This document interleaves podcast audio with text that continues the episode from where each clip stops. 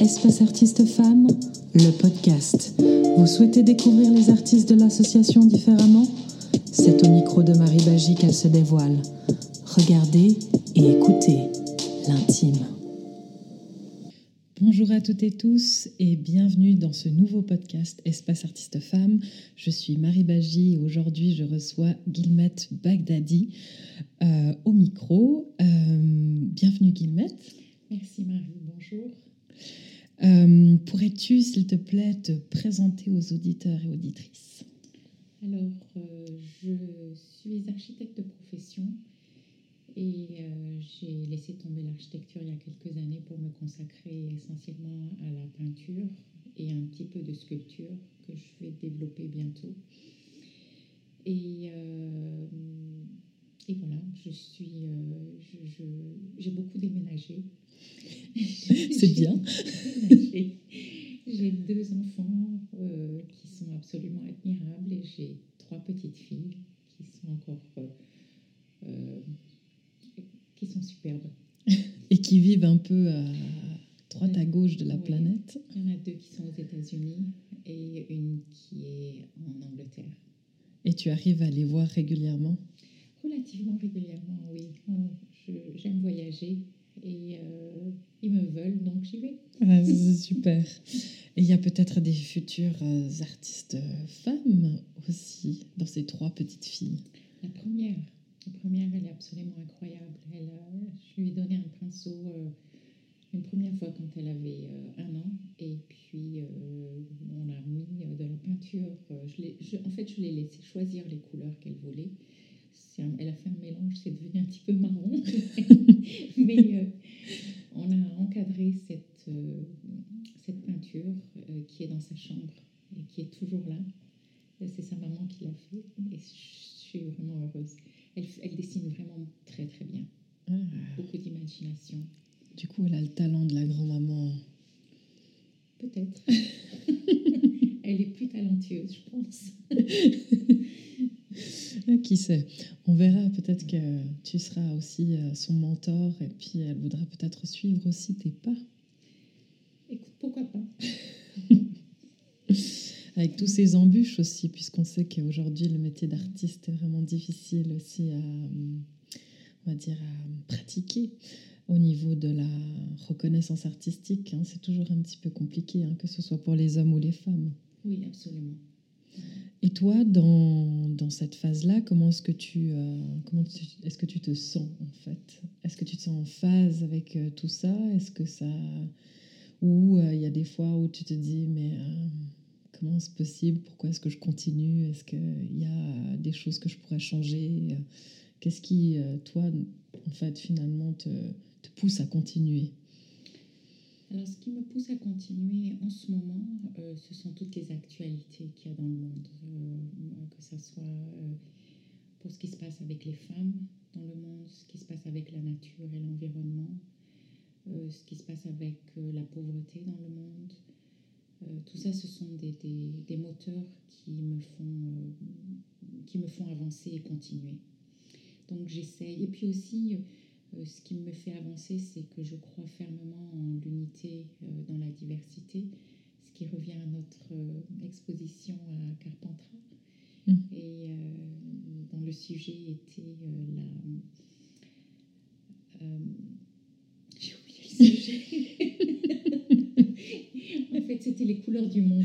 Voilà. voilà. les couleurs du monde qui, qui font que que, que l'humanité est, euh, on vit dans une phase qui est très difficile, mais euh, il y a l'espoir. Il y a de mhm. l'espoir. Effectivement. Et si tu euh, nous parles un peu de la toile que tu as faite pour Carpentras, on y voit effectivement le monde et, et des mains en fait qui s'entrelacent. C'était quoi finalement l'idée derrière cette œuvre? Mais que l'humanité est une, qu'il faut l'unité dans la diversité et euh, il y a les deux visages qui se regardent. En fait, ce sont, on ne sait pas trop si ce sont des hommes, des femmes.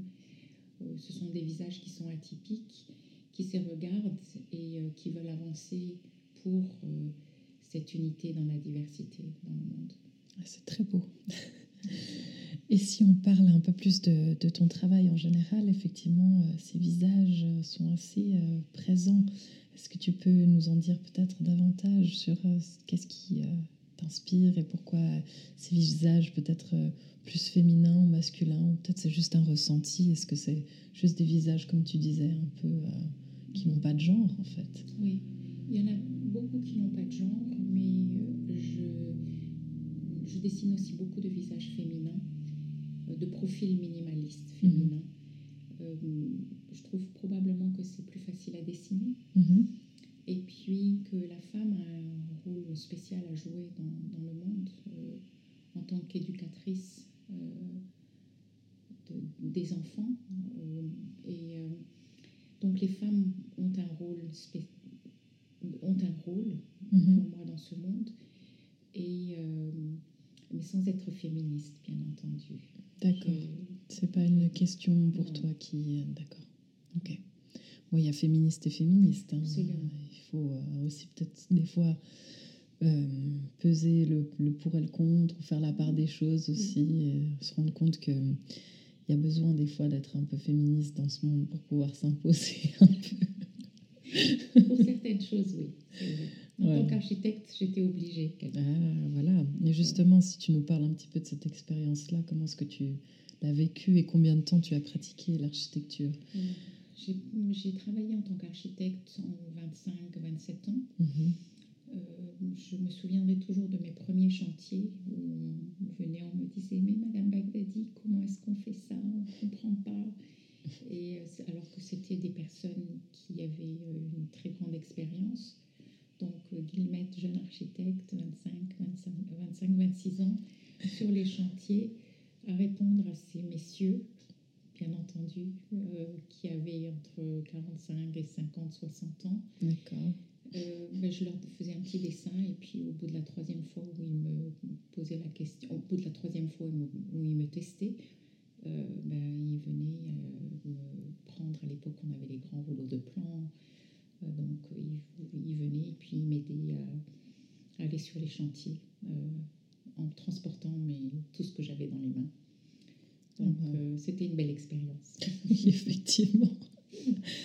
Mais au niveau justement de la, de la créativité, est-ce que tu te sentais peut-être moins libre qu'aujourd'hui, pleinement libre, disons, dans, ta, dans la conception de certains projets? On entend souvent dire que les architectes sont souvent un peu où c'est difficile au niveau créativité de pouvoir s'exprimer C'est vrai que c'est beaucoup plus difficile maintenant que quand j'ai commencé euh, l'architecture il y a 40 ans à peu mhm. près.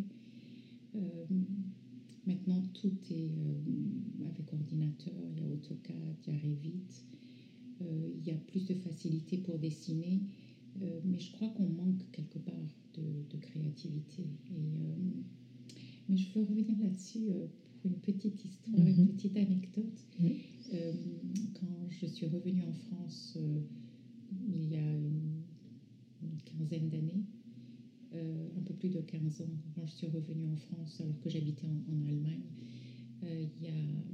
j'ai rencontré une personne qui, qui, avait un, qui avait un projet d'architecture et je lui ai donné quelques idées. Après que son projet était fini, construit, euh, je lui ai dit, mais ça, on aurait dû faire comme ça, ça, on aurait dû faire comme ça. Et puis, elle revient vers moi et me dit, les femmes, ça doit être des architectes. Les, architectes doivent être toutes des femmes. Hein? Parce qu'elles ont une imagination. Et en fait, elles ont l'imagination et elles ont aussi euh, ce savoir-vivre mm-hmm. que les hommes euh, n'ont peut-être pas. Je ne veux pas exagérer en disant ça. J'aime pas faire cette partie homme-femme, mais bon, ça existe quand même. Voilà, il y a un petit peu de féminisme euh, partout, hein, évidemment, c'est un peu, c'est normal aussi. Il hein. faut savoir aussi euh, revendiquer sa place. c'est le moment. difficile. Oui, hein, n'est-ce pas? Que ce soit homme ou femme, mhm. jeune ou plus âgé, euh, c'est cette revendication qui est importante. Oui, tout à fait. Sans s'imposer, mhm. mais en en, étant sûr de soi. Oui, oui, je comprends ça. Oui, tout à fait. Et si on revient un petit peu dans ton histoire de vie, tu as une histoire assez intéressante et très avec des, des, nations un peu différentes. Hein. Tu as des différents drapeaux dans tes nationalités. Donc si tu nous parles un petit peu de ta, de ta vie avec, avec tes parents, avec tes sœurs, puisque tu en as trois, sauf erreur. Euh, voilà, comment c'est comment c'était à la maison et est-ce que est-ce que la créativité a toujours fait partie de ta vie? Comment est-ce que tu vivais en fait tout ça euh, au sein de ta famille? Donc euh, parce que tu as, une histoire quand même assez assez intéressante, donc ça mérite de s'y arrêter aussi. j'ai mes parents sont iraniens. je suis née en Afrique du Nord. J'ai grandi en France à partir de l'âge de 11 ans. Et à partir de là, j'ai beaucoup déménagé. Euh, j'ai déménagé déjà en France plusieurs fois. Ensuite, euh, j'étais en Allemagne, j'étais en Italie, je suis revenue en Allemagne, je suis allée en Pologne, je suis revenue en Allemagne, je suis revenue en France. Euh, après la France, c'était les États-Unis dans deux différents États. Mhm. Et ça fait bientôt huit ans que je suis en Suisse.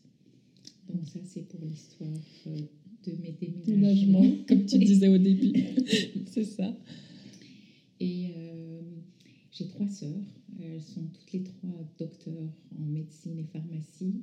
Euh, moi, je suis l'architecte, celle qui a toujours dessiné, celle qui était toujours... Euh, je ne veux pas dire la tête en l'air, parce qu'en tant qu'architecte, on ne peut pas être tête en l'air, mais, mais j'étais toujours la bohème, je dirais. Mhm. Mm. Euh, à tout le temps voyager, même quand j'étais étudiante. Mm-hmm. Euh, mais j'étais très sérieuse dans mes études et puis dans mon travail en tant qu'architecte. Euh, quand j'ai fait l'architecture, j'ai aussi étudié à côté.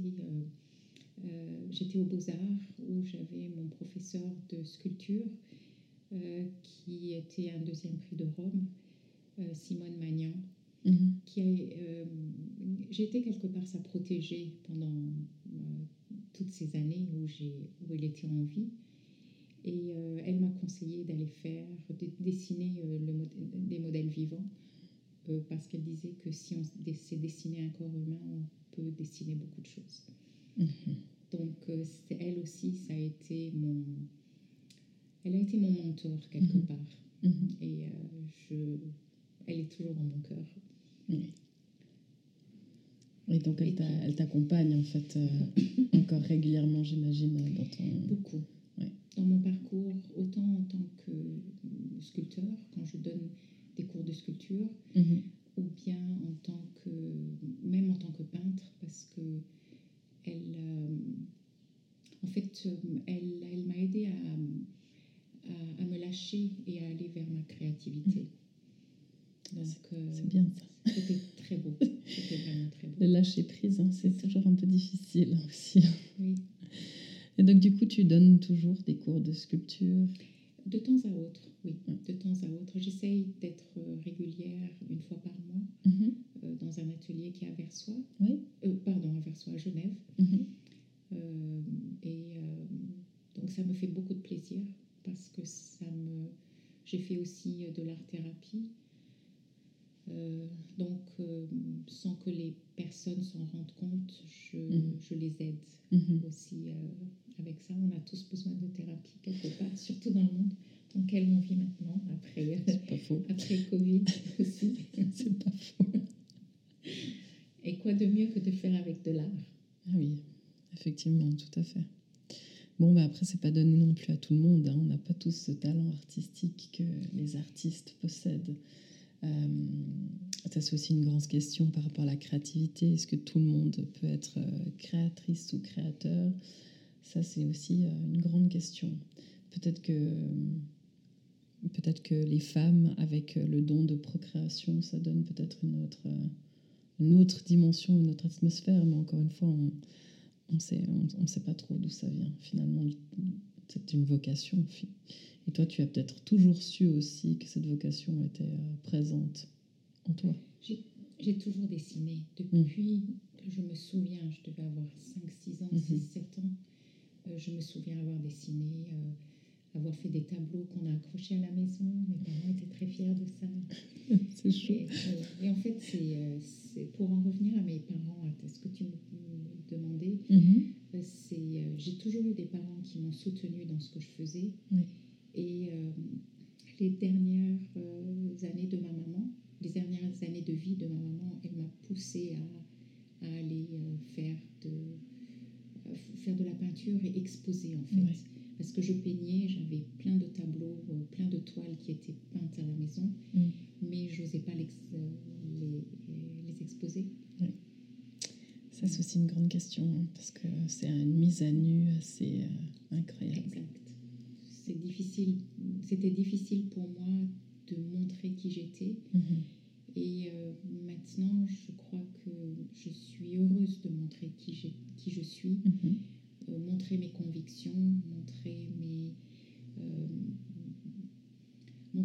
Ressens Mhm. en fait au fond de moi.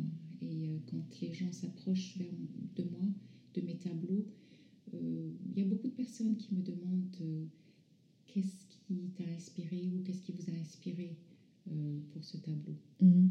Et toi, qu'est-ce que tu réponds quand c'est comme ça? je leur dis toujours, la majorité du temps, je leur dis, c'est un bout de moi que vous prenez. Mais je suis contente de donner parce qu'en fait, on, euh, donner, c'est quelque chose de, de très important dans, Mhm. dans la vie.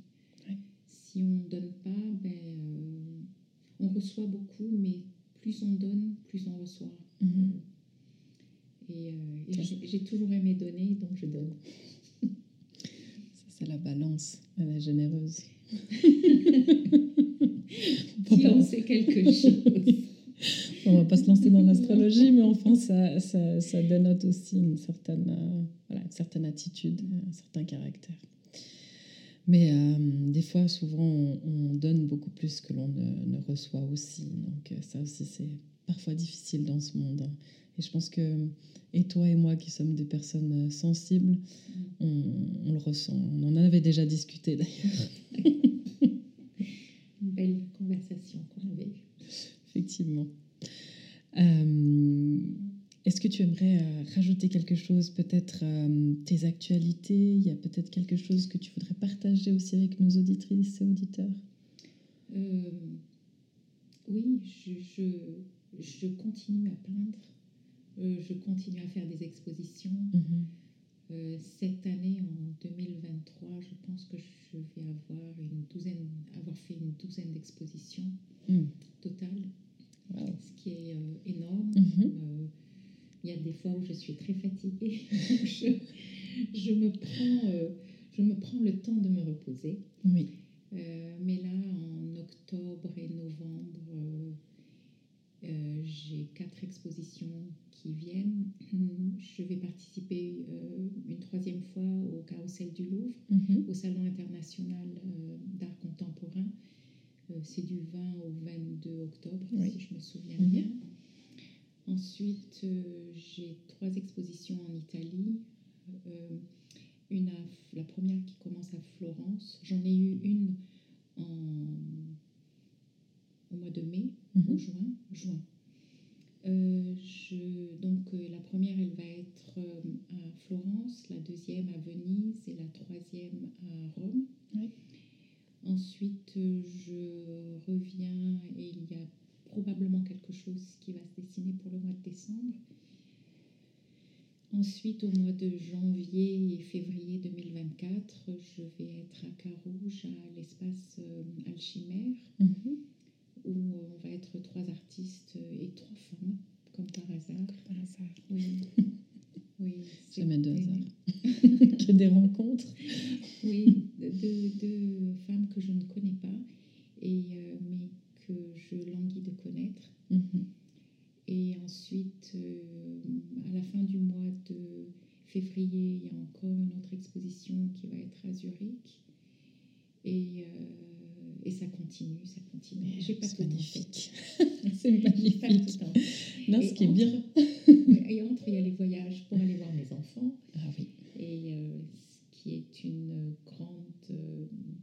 c'est une, euh, une, ressource pour moi. Mmh. Je vais les voir. Oui, j'imagine. Ouais. Une bouffée d'air frais. Absolument, une grande bouffée. Est-ce que tu aimerais rajouter autre chose avant que l'on passe à la boîte à mots? On va passer à la boîte à mots. On passe à la boîte à mots. Alors, c'est un mot que donc Hélène a choisi pour toi. Et voilà, enfin tu verras, hein, peut-être que ça te parle. Euh, et donc voilà, euh, simplement nous dire euh, ce qu'il t'évoque et pourquoi, que ce soit artistiquement ou autre. Suprême. Wow, Hélène, merci. Alors, suprême. Il y a beaucoup de choses qui me viennent en tête. Euh, est-ce qu'on peut dire suprématie aussi ça peut, ça, peut, être euh, relié avec. Euh, je crois que suprême, pour moi, c'est aussi un dépassement de soi. Mm-hmm. et c'est un très bon mot qui va m'inspirer pour, une prochaine, pour, pour mes prochaines toiles. Ah, super. Oui. Euh, c'est un dépassement de soi euh, dans, dans, tous les sens du terme. Euh, non seulement, non seulement au niveau émotionnel, au niveau affectif, au niveau aussi au niveau de la dimension d'étoile. Mm-hmm. je voulais, j'avais pensé à dessiner plus grand et je ne savais pas trop comment. Et euh, là, Hélène, merci beaucoup. tu as compris, Hélène Merci. Et euh, ça, ça, va, ça va me permettre d'aller au-delà euh, de... Tes limites Oui. Au-delà de ce que je connais, en mmh. fait. Parce qu'on peut aller... on peut faire beaucoup de choses. Et on se donne des limitations mhm. et les limitations, c'est pas vraiment euh, génial. Oui, euh, il faut oser, mhm. euh, il faut oser aller grand, mhm. aller suprême. Magnifique, merci. Est-ce que peut-être tu veux nous donner l'adresse de ton site internet ou, ou contact auditrices et auditeurs pourraient en fait aller voir ton travail artistique ou encore peut-être te contacter, qui sait? Euh, mon, site web, euh, c'est guillemette, donc g u i l m e euh, il est en train d'être mis à jour, ah. c'est génial. Super. Et puis sinon, vous pouvez me contacter par téléphone, mm-hmm. le 078 8409963 ou sinon par email. Et mon email c'est guillemette at euh, guillemette.art. Donc c'est tout facile, c'est guillemette et art. On a compris effectivement, le prénom Guillemette est vraiment associé à l'art. Mais le prénom Guillemette, ça veut dire volonté. Ah, et donc euh, voilà, j'ai cette volonté de continuer. Cette volonté artistique. Absolument. C'est magnifique. Euh, aller dans le suprême maintenant. Magnifique, magnifique mot de la fin. Euh, merci beaucoup à toi d'être venu à mon micro et pour ce partage magnifique. Merci Marie, merci pour tout ce que tu fais. Merci Espace Artiste Femme et euh, merci à la belle et grande euh, fondatrice et directrice. merci beaucoup, j'ai touché. Alors, euh, merci à toutes et tous pour euh, votre écoute et à bientôt pour un prochain épisode d'Espace Artiste Femme, le podcast.